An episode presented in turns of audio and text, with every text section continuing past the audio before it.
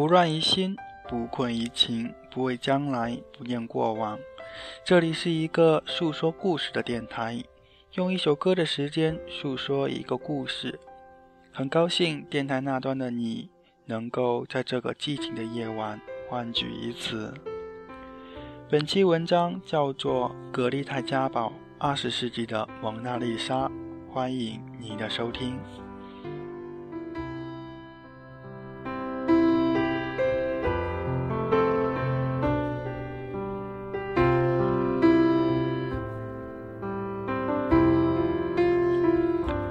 嘉宝，一个二十世纪好莱坞里曼妙绝伦的名字。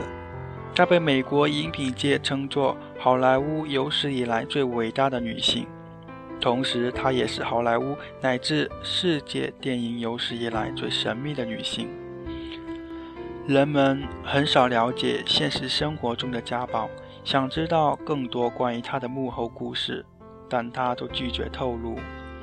家宝的沉默使得人们对这位荧幕女神越来越着迷。人们称家宝为二十世纪的蒙娜丽莎，她们一样令人费解，一样令人着迷。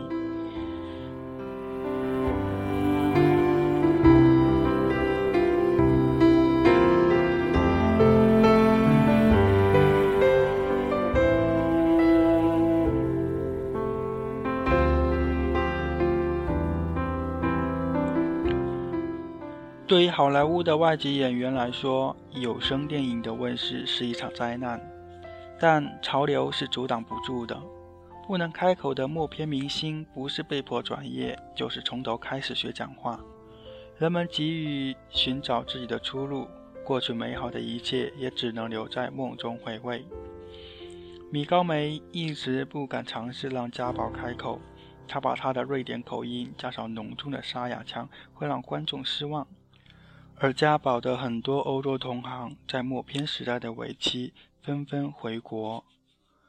家宝的第一部英语有声片是《安娜·克里斯蒂》，为此米高梅在全世界做了广告。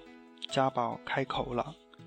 影片首映时，整个好莱坞的心情都紧张了起来，等待观众的反应。家宝在荧幕上说的第一句话就是：“给我来杯威士忌。”里面兑一些姜汁汽水，宝贝儿别太吝啬了。这句话的声调有点太高，语调也太平，不像出自一个自惭形秽、落魄潦倒的街头妓女之口。但家宝的声音确实非常吸引人，低俗的腔调加上男人式的沙哑，居然奇迹般的征服了很多观众的心。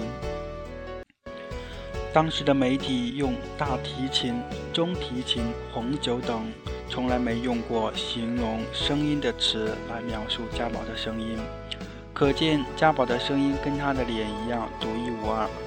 米高梅欣喜若狂，他实在无法想象失去家宝的后果。家宝那句台词的震撼力和诱惑力，给人以深刻的印象，使得其入选了百年世界电影经典台词的前十名。家宝的生活方式极为惊人，一方面以自我为中心，另一方面又漫无目的。神秘的家宝在好莱坞离群所居，从不抛头露面，惹得很多演员去试图模仿他，把头发留得和他一样长，穿着轻飘飘的衣服，一副没精打采的样子。但谁都是东笑失平。家宝只有一个，谁都无法模仿。家宝的衣服简单朴素，由于实惠，他喜欢穿男睡衣，而且他穿男士衬衫，带上领带，很适合他那种穿着简便、生活简朴、不引人注目的作风。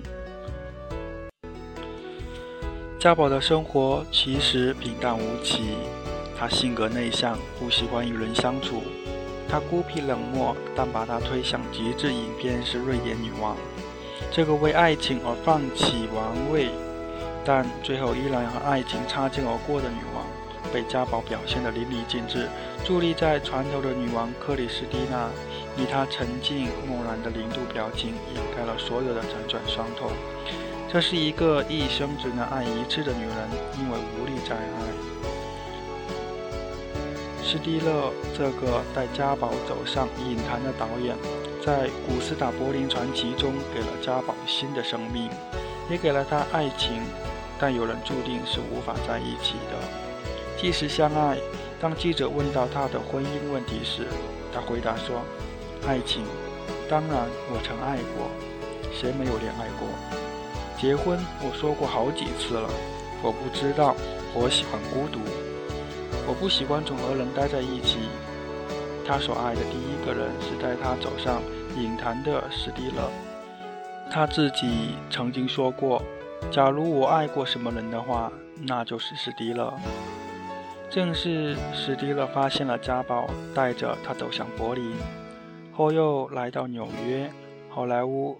他和米高梅签约的附带条件是，米高梅的演员名单里必须有家宝的名字，因为基于得到这位瑞典最优秀的导演，米高梅顺带接受了这个只演过两部电影。甚至连英语都不会熟练的瑞典女演员。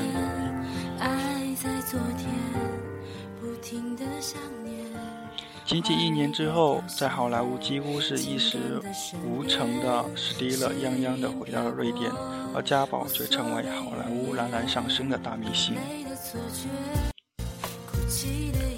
据说，家宝对于当年没有跟随史蒂勒一起回瑞典，一直感到内疚。他一九二八年，史蒂勒死去。他临终时手里握的正是自己和家宝出抵纽约时拍的一张相片。从此之后，家宝的脸上几乎没有展露过笑容。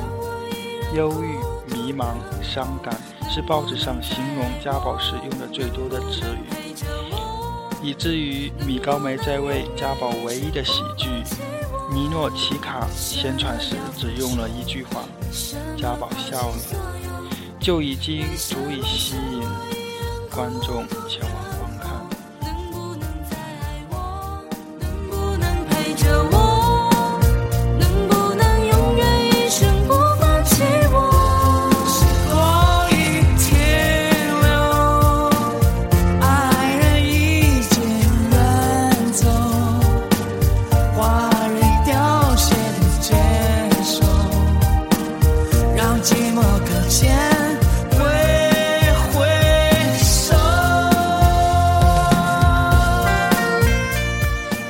本篇文章摘自《最后的女神》格丽泰家宝纪念册，原作者司徒佩奇。